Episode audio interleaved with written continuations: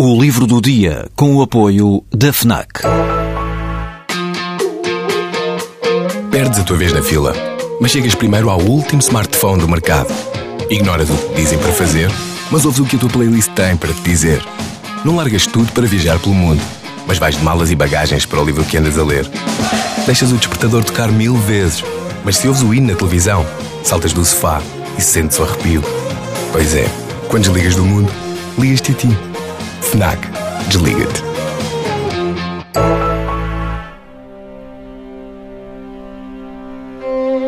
Em meados do século XIX, um aventureiro inglês chamado Austin Henry Layard descobriu nas ruínas da antiga cidade mesopotâmica de Nínive, no que é hoje o Iraque, 30 mil placas de barro, com inscrições que na altura ainda não era possível decifrar. Só duas décadas mais tarde, um outro inglês, arqueólogo, conseguiu começar a entender aquilo que estava registado em escrita cuneiforme há milhares de anos. Entre os registros dessa biblioteca de barro foram encontradas 12 tábuas de cerca de 300 linhas cada uma, que viriam a revelar-se o mais antigo texto literário da humanidade, o Épico de Gilgamesh. O poema relata os feitos de um rei sumério, o sábio e poderoso Gilgamesh, que fundou a antiga cidade de Uruk, a cerca de 300 km para sul do que é hoje Bagdade. Gilgamesh, de origem divina, segundo a lenda, terá vivido por volta do ano 2700 a.C.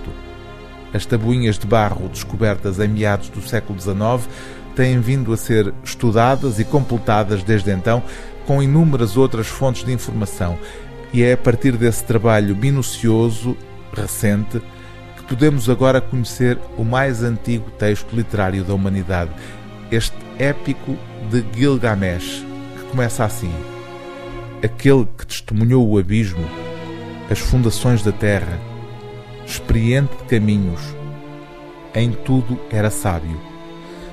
Gilgamesh, que testemunhou o abismo, as fundações da terra, experiente de caminhos, em tudo era sábio. Aonde estavam os poderes, foi averiguá-los. De cada coisa extraiu um ápice de sabedoria. O que era secreto encarou. O oculto trouxe à luz. Resgatou a memória de antes do dilúvio. Extenuado, mas em paz, fez o caminho que não tem fim e na pedra exarou os seus trabalhos. O livro do dia TSF é O Épico de Gilgamesh, tradução, introdução e notas de Francisco Luís Parreira, edição Assírio e Alvim.